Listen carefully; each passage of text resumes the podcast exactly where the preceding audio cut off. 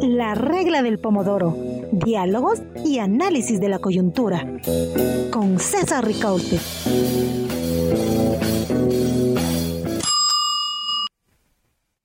Hola amigos, hola amigas, gracias por acompañarnos en esta nueva emisión de la regla del pomodoro. Vamos a analizar en este programa un tema que realmente afecta a muchísimos, digamos a casi todos los países del planeta, sino a todos. La violencia contra la mujer, el feminicidio. Eh, en, hace pocos días se conmemoró, se, eh, em, manifestó en el Día Internacional de, contra la Violencia contra la Mujer. ¿cierto?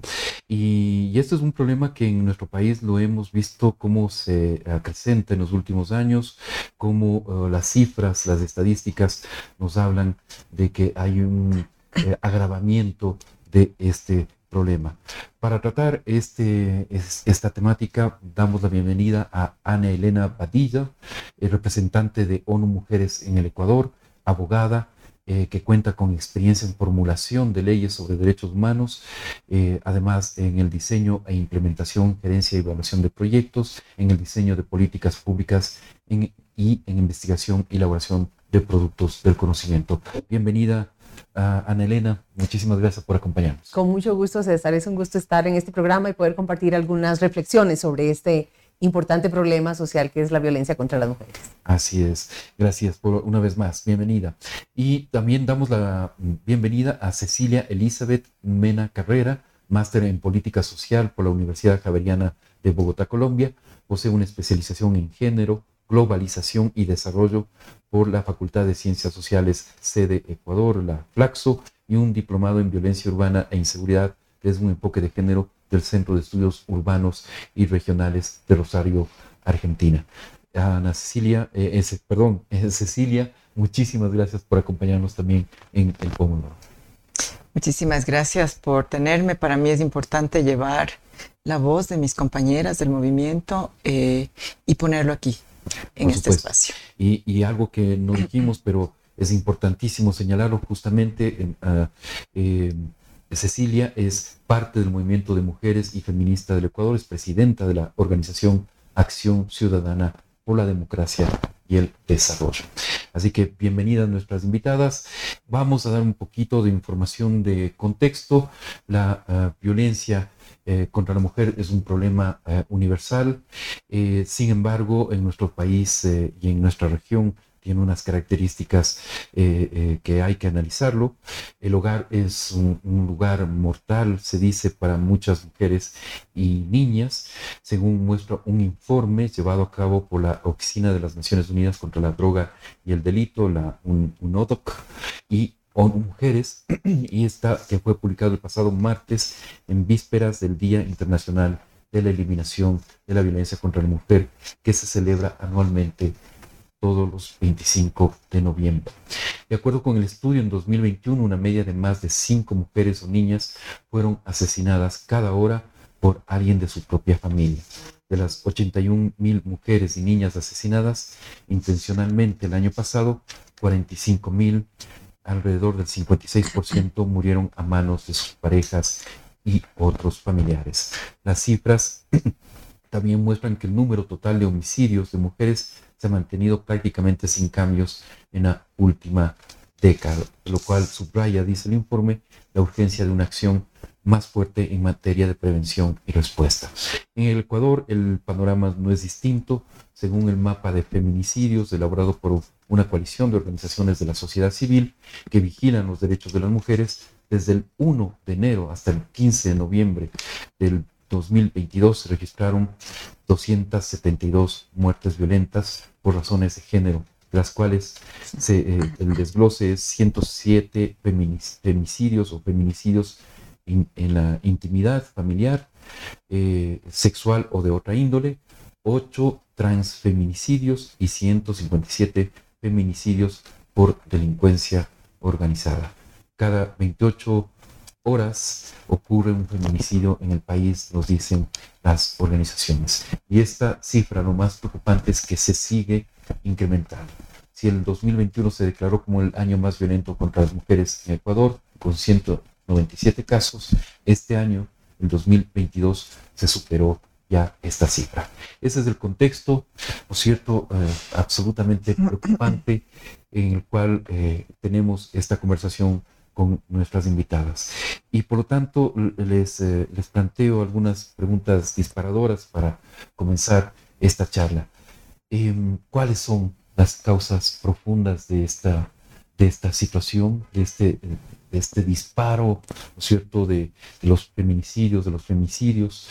Em, está en la pandemia, como hablábamos, eh, Ana Cecilia, antes de entrar al, programa, son causas más estructurales, qué es lo que está sucediendo en, lo profundo de nuestras sociedades que se han vuelto mucho más violentas y obviamente más violentas contra la mujer.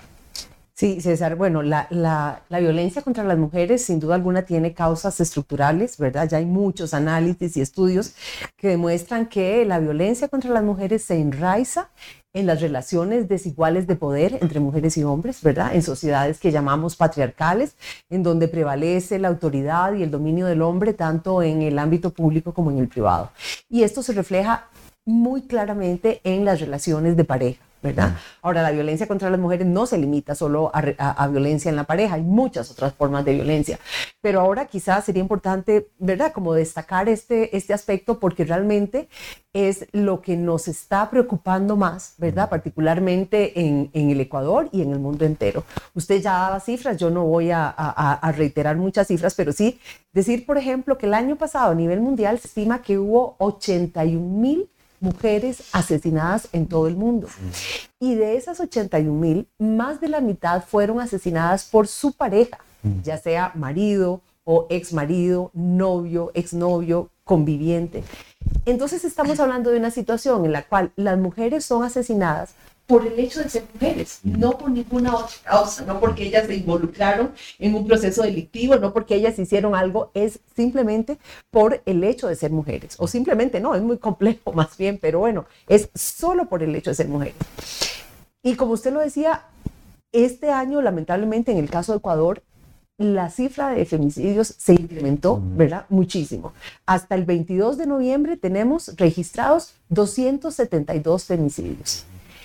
Em, lo cual es muy por, muy por encima de la cifra que teníamos el año pasado. ¿Por qué? Bueno, no tenemos en este momento un estudio que permita demostrar, eh, digamos, de manera cierta cuáles son las causas de este la violencia, pero tenemos algunas hipótesis que podemos expresar y hay varios factores de contexto. Uno primero que quiero señalar, sin duda alguna, la pandemia, ¿verdad? Como usted lo decía.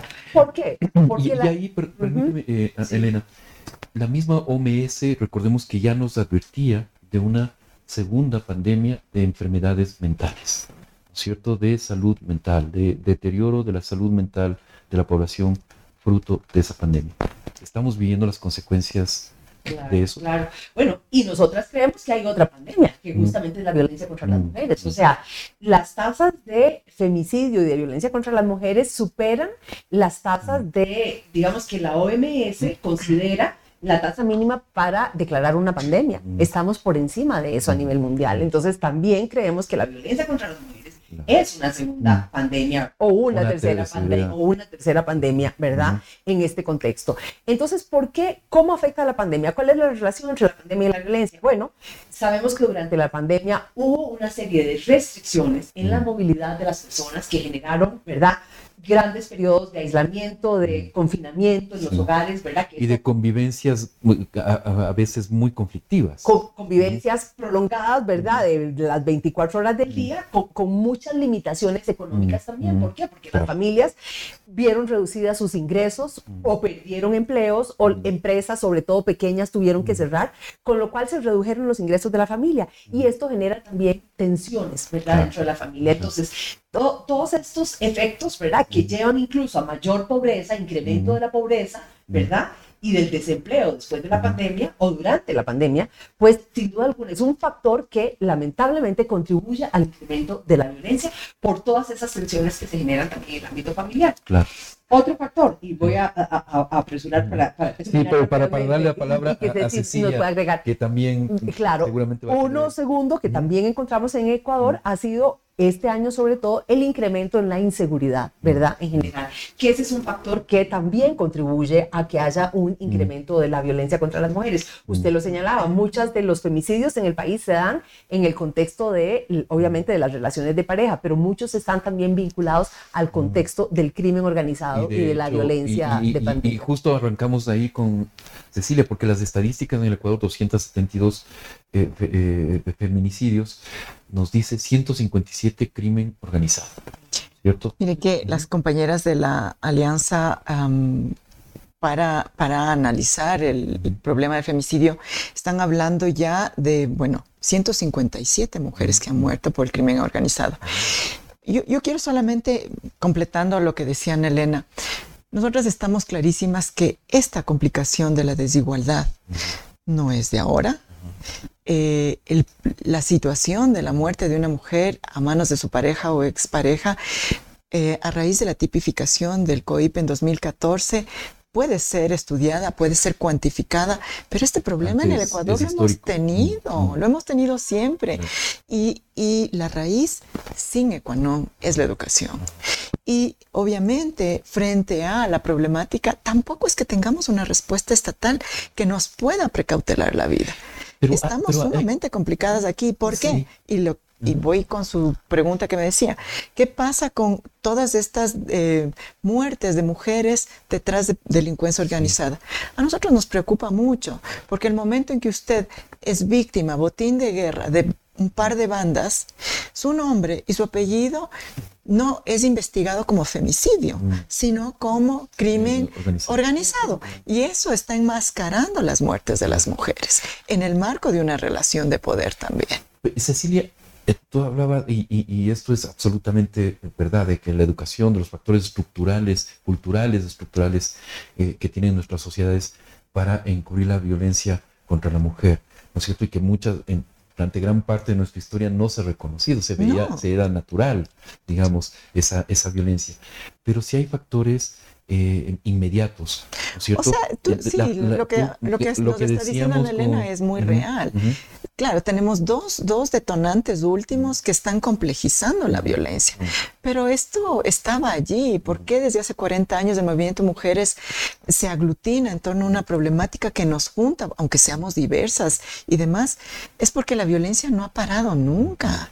Se ha llevado hermanas, hijas, tías, sobrinas y todos los días, cada 24 horas, como usted bien lo señala, se están yendo mujeres. Tenemos eh, más de 800 niños y niñas en orfandad. Y nos apena muchísimo, muchísimo, muchísimo que hoy por hoy, detrás de la inseguridad, eh, nos envuelvan a nosotras también y no se diferencie la violencia contra las mujeres en el marco de la inseguridad. Es decir, no hay un reconocimiento del Estado de estas 157 muertes por crimen organizado que ustedes incluyen estadísticas por supuesto, de Por supuesto. y ahí hay una gran problemática. Tenemos una gran problemática con el Estado. Nosotras sabemos que la violencia física, psicológica, sexual, detona el femicidio. Es la, la, punta final del ovillo, la más lacerante. Y en este país lo que menos nos preocupamos, primero, es de tener institucionalidades fuertes que puedan responder a los hijos y las hijas de las víctimas, que puedan prevenir la violencia. En el país se, se previene, el 1% del presupuesto está dirigido a prevención. El resto, bien, mal o mal, a la, a la atención. ¿Y qué pasa con los hijos e hijas de las muertes de las mujeres? Hablamos del presupuesto asignado para combatir la violencia. Así es. ¿No es cierto? Que ya es mínimo. Bueno, exacto. Ahí yo creo que hay, Porque justo me iba a entrar a eso. Eh, en el último examen periódico universal de, Ecuador, 52 países hicieron observaciones. De los 70 que intervinieron, 52 hicieron observaciones sobre la situación de violencia contra la mujer. Esto nos habla claramente de que existe una, un problema.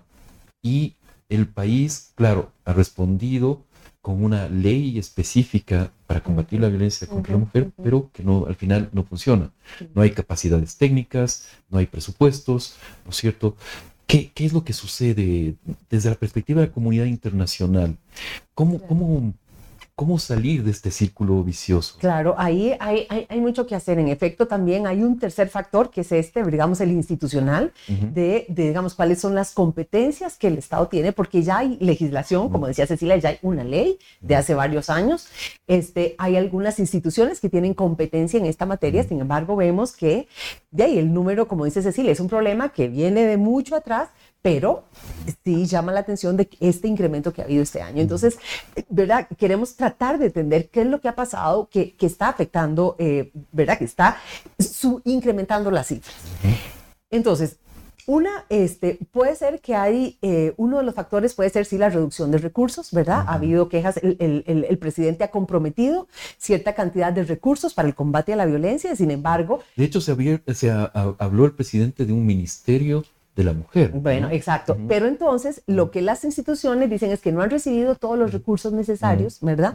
Para poder llevar a cabo su labor. Entonces ahí hay una, una, un tema de reflexión. Bueno, si es que no están recibiendo los recursos necesarios. Pero por otro lado, también a veces hemos encontrado que no hay una ejecución de los recursos que se han recibido. Entonces también será muy importante revisar las, cuáles son los factores que están limitando esa capacidad de ejecución. Eh, hay, hay, pocas capacidades técnicas para afrontar el problema. Creemos que puede ser uno de los factores. ¿Verdad? Que también hay, eh, a veces hemos encontrado mucha rotación eh, de personal en las instituciones públicas y esto sin duda hace que el nuevo personal que llega no tiene suficiente experiencia, no tiene suficiente conocimiento, ¿verdad? Y esto sin duda incide en una menor eh, eficiencia en la acción de las instituciones públicas. Y tenemos el caso, digamos, que, que, que que fue, es emblemático porque revela gran parte de este problema que fue lamentablemente el llamado caso Bernal, ¿verdad? Que se da justamente dentro de una institución del Estado y precisamente dentro de una institución que es la llamada a garantizar la, seguridad, de los ciudadanos, de, las personas. Entonces, cuando encontramos una situación de este tipo, decimos, bueno, aquí hay un problema muy importante que tiene que ver con eso, ¿verdad? Con capacidades, pero también con desconocimiento, con tolerancia a la violencia, ¿verdad? Hay un factor social y cultural que no podemos desconocer, que hay una gran tolerancia tolerancia tanto en la sociedad como en las instituciones a la violencia, ¿verdad? Se ha naturalizado, se ha legitimado y se disculpa y esto hace que siga creciendo esta violencia, no se pone fin. Y ahí yo quiero entrar en la 2018, la ley de prevención y erradicación de violencia contra las mujeres. La batallamos cinco años hasta que logró entrar a agenda legislativa. Planteamos una ley de segunda generación con un sistema, con tres funciones del Estado para poder responder a un problema estructural como es la violencia contra las mujeres. Em, ahí tienes el Ejecutivo, el sistema de justicia y control ciudadano para poder responder. Pero quien hace cabeza de ese proceso es una entidad que hoy por hoy es la Secretaría de Derechos Humanos, que cada vez viene siendo Em, reducida, delimitada. o sea, de, esa transición al Ministerio de la Mujer no, no, no, existe. O sea, más allá del, anuncio. De Ministerio de Justicia a Secretaría de Derechos Humanos, usted ya tuvo una desmembración muy importante a la institución. Eh, y en esa desmembración, el 100 millones van para el presupuesto del SNAI, que cubre a privados de libertad, 44 mil presos, y 9 millones, 11 millones van para la Secretaría de Derechos Humanos, que tiene que responder a, más de 3 millones de mujeres en el país. Ahí usted ya tiene una reducción muy importante de presupuesto para un problema que es estructural. Ok, usted tiene 22 instituciones que todas tienen una razón de ser para prevenir, atender, proteger y reparar a víctimas de violencia contra las mujeres. Eso hoy por hoy viene muy lento. Ya eh, Ana Elena lo ha manifestado. Desafortunadamente, en los cambios, en las transiciones gubernamentales, usted va perdiendo capacidades técnicas y también en esos cambios y en esas transiciones. O sea, llevamos un año de gobierno y tres secretarios o secretarias de, vamos de, derechos, humanos. ¿no? hemos dado, no hemos dado, eh, no hemos asuntado, como dicen los, los, los, costeños, con el tema. Y hoy por hoy hemos tenido tres... Eh, tres personas o dos personas al frente de la cartera de Estado que estoy haciendo mención, pero con una dificultad muy grande muy poco personal para un sistema tan grande para responder a todas las mujeres y niñas en el país que están padeciendo este flagelo. Primero. Segundo, unos diálogos con el gobierno que fueron citados a dos reuniones y se dijeron, sí, vamos a tener decreto para subir el Sistema Nacional para Prevenir y Erradicar la Violencia contra las Mujeres al más alto nivel, vamos a fortalecer la institucionalidad, vamos a subir el recurso de centros y casas de acogida y vamos a tener un Ministerio de la Mujer. Eso se hablaba en el mes de septiembre, octubre. Previo a Alepo, nosotras hicimos parte del informe Sombra Alepo. ¿Qué pasó desde ese diálogo hasta acá? Nada. Ah, mm. Nada. Entonces, una de las personas dentro de la Secretaría de Derechos Humanos incluso dejó mm. esa cartera de Estado durante el diálogo. ¿Por qué? Porque dijo, no hay compromiso. No vamos a tener recurso para el 2023 mm. para estos temas que estamos negociando aquí. Entonces, ¿qué, ¿qué puedo decirle que los hechos hablan por sí solos? Bueno, sobre el ministerio, se espera, nosotros hemos estado pues trabajando de cerca con la Secretaría de Derechos Humanos y se espera que en los próximos días o que en, en, en, este, en, estos días el presidente haga el anuncio del decreto de creación del, ministerio. esperamos que, que, eso ocurra. Y ahí será muy importante realmente este, lograr que ese ministerio tenga las capacidades, los recursos necesarios para poder llevar a cabo su labor, ¿verdad? Porque no se trata solo de un cambio de nombre, ¿verdad? De una institución, sino que esperamos que realmente sea una institución que va a tener capacidades, competencias y recursos para poder hacer, digamos, los cambios que se esperan y para poder responder a esta expectativa, ¿verdad? De tener una institución fuerte que contribuya, como dice, eh, eh, dice Cecilia, bueno, es para trabajar por la mitad de la población nacional, que son las mujeres, pero también con los hombres, porque también hay muchos mucho desafío, mucho trabajo que tenemos que hacer también con los hombres para, para hacer prevención de la violencia. Entonces, y, eh, eh, Elena, hay un compromiso desde el sistema educativo, porque ya va más allá de la de la reacción frente a los hechos de violencia que puede ser todo este, este sistema, ¿no es cierto? Pero hemos hablado, eh, eh, ustedes lo han planteado perfectamente, en los temas culturales y educativos como uno de los factores claves. Y ahí vemos transformaciones en el sistema educativo hacia, hacia prevenir, hacia, hacia cambiar la mentalidad de estas relaciones de poder de la que hablábamos? Pues yo creo que hay mucho que hacer mm, todavía mm. en el ámbito educativo, mm. ¿verdad? Y en la educación, digamos, formal y no formal, ¿verdad? En, ambos ámbitos. ¿Por qué? Porque sí, tenemos una población importante escolarizada y hay que trabajar. Yo también, Cecilia lo mencionaba, y también nosotros apostamos a trabajar desde la infancia, ¿verdad? En patrones de respeto, en una cultura de paz, de diálogo, de respeto, de igualdad. Esos son valores, son principios y, prácticas y conductas que se deben enseñar desde la infancia dentro del sistema educativo, pero también fuera del sistema. Y ahí creo que todavía tenemos mucho que avanzar porque hay que apostarle sobre todo a la prevención, definitivamente, ¿verdad? Lo que tenemos, sí, tenemos que tener instituciones fuertes para atender la violencia cuando surge, pero tenemos que apostar a la prevención y evitar, porque como decía Cecilia, el femicidio es el punto culminante de una situación de violencia que viene de mucho atrás. y tenemos que tener la capacidad de detectar de, y de parar esas situaciones de violencia antes de que lleguen al femicidio, ¿verdad?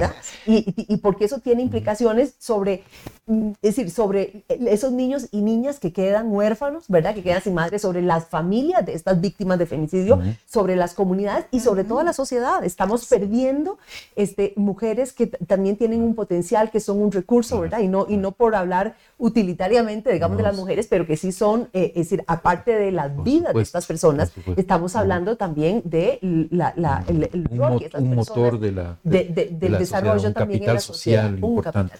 Y ahí yo, yo eh, permíteme, eh, eh, Cecilia, de educación. porque voy a citar un estudio al respecto, una investigación realizada en 16 universidades del país, mm. difundida hace dos semanas, revela que una de cada tres mujeres ha sido víctima de agresiones y violencia de género en los centros de educación superior del país. En la investigación participaron 24.000 estudiantes y 4.500 docentes y personal administrativo encuestado. Es decir, es, muy representativo ¿no? que eso suceda en los centros de educación superior. O sea, ya tú tienes un continuum, pero hay, hay una problemática grande, compleja y es la naturalización de la violencia. Esa naturalización de la violencia ha sido para mí la razón de que sigamos en esta situación, más aún exacerbada con, con los efectos de la pandemia, eh, de la crisis económica, que ya lo estamos manifestando, eh, y que definitivamente han hecho que los femicidios sean muy cruentos, muy cruentos. Ya son unos temas, además, donde tú ves que hay eh, em, premeditación para unas cosas abominables. Estamos fallando todos como sociedad, les hemos fallado a estas mujeres, a las familias que quedan destrozadas después de, después de un femicidio, pero en el ámbito educativo, como así está nuestra sociedad ecuatoriana, seguimos reproduciendo ese patrón de los roles de las niñas, de los roles de los niños, eh, de la mala comprensión de qué debe ser una mujer y un hombre. Y en esa situación no hemos logrado avanzar demasiado. Y el rol del, sistema educativo, el Ministerio de Educación, el CENESID, que es la educación superior, es, es, es muy grande todavía. Y yo lo había dicho ya hace un momento, el trabajo de prevención para desnaturalizarnos como sociedad y dejar de eh, seguir aceptando la violencia como la forma cotidiana de vida está todavía muy presente, mucho trabajo por hacer. Yo creo que como recojo las palabras de Cecilia, no, esto, este problema nos interpela como sociedad, nos cuestiona, nos, nos debe mover además. Em, por, dónde comenzar. O sea, es el Ministerio de, la Mujer la, respuesta. Eh, es un paso más. es parte de la respuesta. Es parte de la respuesta porque hay un sistema nacional de violencia y tenemos que, como sociedad, responder eh, con todas sus partes. Hay instituciones que tienen competencia en la prevención, en la educación, en el ámbito cultural. Hay otras que tienen más bien eh, competencias en la atención, en lo inmediato, todo el sistema de justicia, lo que llamamos la cadena de la justicia, desde la policía, la fiscalía, las cortes de justicia.